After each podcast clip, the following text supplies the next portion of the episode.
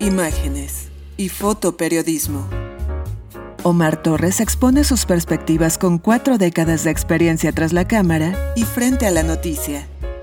Fotografía digital, análisis, medios de comunicación, tendencias, procesamiento de imágenes. Un podcast solo en español. Bienvenidos.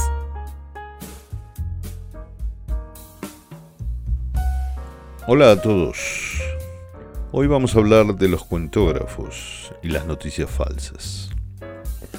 Este mundo siempre estuvo atestado de noticias falsas, pero con la tecnología digital esta práctica se ha masificado a niveles inimaginables.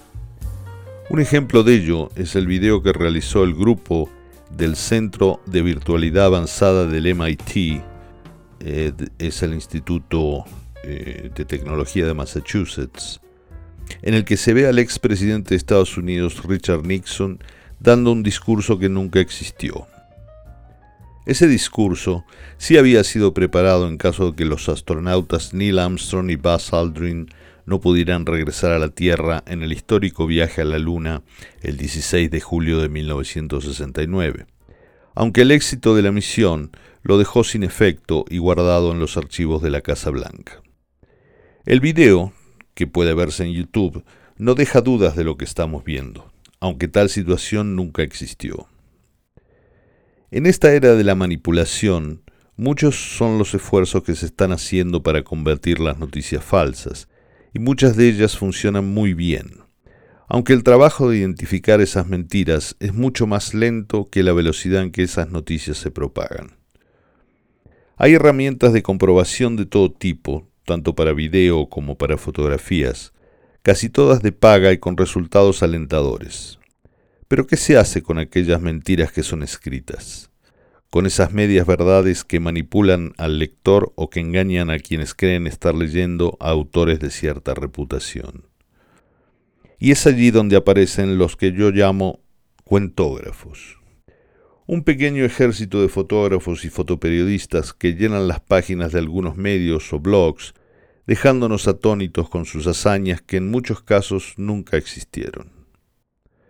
Como fotoperiodistas, tenemos el deber de ser honestos con nuestras fotografías, pero también, si nos disponemos a sentarnos ante la titánica tarea de escribir, no debemos dejar de lado la responsabilidad de hablar sinceramente de quiénes somos y cuáles fueron los verdaderos logros de nuestra carrera.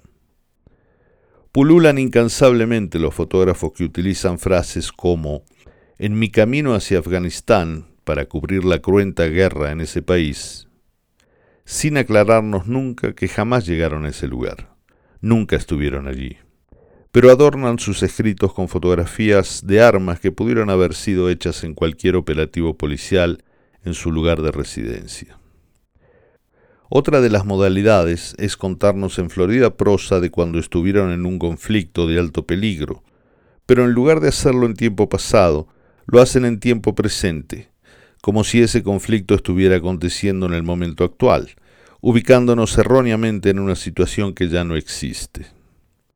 En muchos de los casos, y luego de indagar meticulosamente, resulta que ese conflicto acabó hace años, y que quien nos cuenta la historia estuvo, pero mucho tiempo después, cuando ya se había regresado a la normalidad.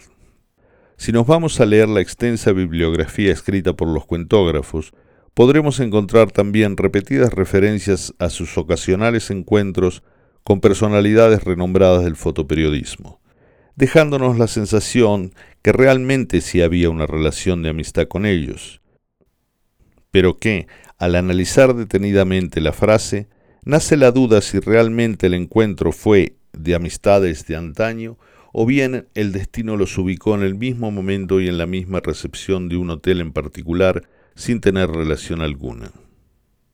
Y luego nos encontramos con los talleres, los workshops, ofrecidos con un halo de experiencia que solo existe por la sola razón de haber tomado un curso de seguridad para zonas de conflicto, o haber participado en la cobertura de un masivo evento deportivo. En ellos, me ha tocado escucharlos, se habla mucho más del anecdotario personal que de las reales medidas profesionales que hay que tomar para esas situaciones.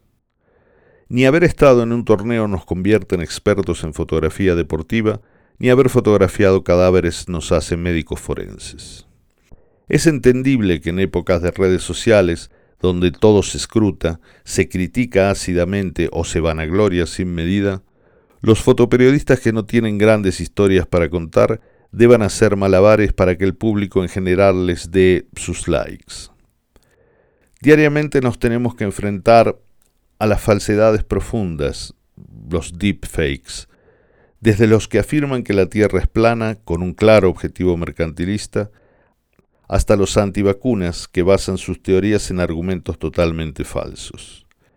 Le podemos agregar cientos de otros recursos, videos dudosos, fotografías fuera de contexto, además de conteos exactos por parte de medios periodísticos sobre las innumerables mentiras que nos han arrojado los políticos en nuestra cara sin siquiera inmutarse.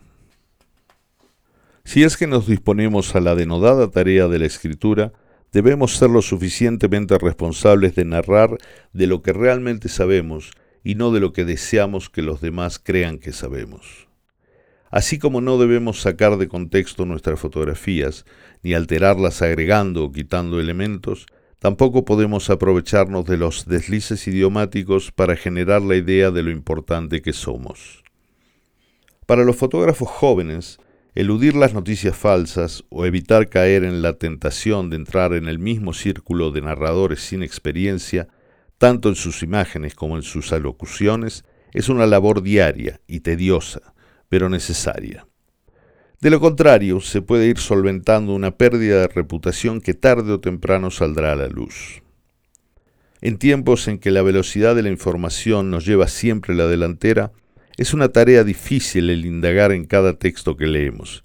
Sin embargo, es un trabajo obligado para cuando queremos saber de quién realmente podemos aprender y de quién tenemos que cuidarnos de la veracidad de sus escritos. En definitiva, y por trillado que parezca, al final del día lo único que hablará por nosotros son nuestras fotografías, nuestras historias en imágenes que impactarán en el público en general. Para ficciones, mejor tenemos a los profesionales de los cuentos, que son muy buenos haciéndolos. Muchas gracias. Siga a Omar Torres en Twitter, arroba Omar José 1985.